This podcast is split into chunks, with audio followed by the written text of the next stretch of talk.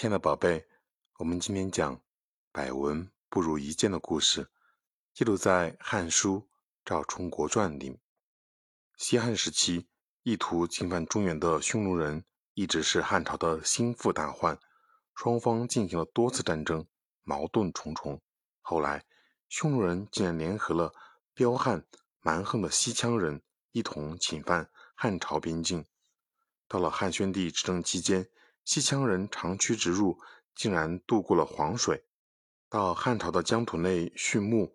此时，汉朝军队的实力已经大不如前，甚至无法制止和驱赶大量的西羌人。西羌人见汉朝如此软弱，气势更加嚣张。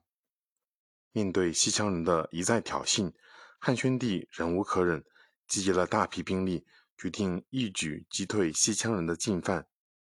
然而，千军易得，良将难求。当时赵充国已经七十多岁了，汉宣帝认为他年纪已高，不宜再带兵打仗，便派御史大夫去询问他：谁适合担任此次出征的将领呢？赵老将军听后，立马声若洪钟地说：“不论从哪个方面来说，我都是最适合的人选。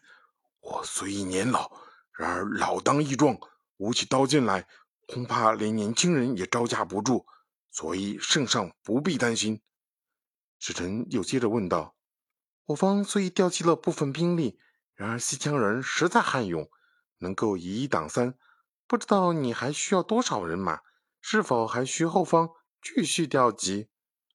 赵老将军自信满满的回答说：“百闻不如一见，如今我在后方，实在难以估计西羌人的实力。”还是等我到了前线，再制定具体的作战计划和统计所需要的兵力吧。这件事只管交给我，别的就不必过多打扰了。汉宣帝听了使臣的奏报，很高兴，当即就任命赵充国为领兵的主将。后来，赵充国果然不负重托，将西羌人打得一路逃窜，帮汉宣帝扫清了边疆万患。维护了汉朝边境的安宁和稳定。通过这个故事，我们明白什么道理呢，宝贝？赵充国非常善于治军，在评判羌人入侵的事件中，他不盲目自信，而是采用了耳听为虚、眼见为实的方法，仔细调查研究后再下结论。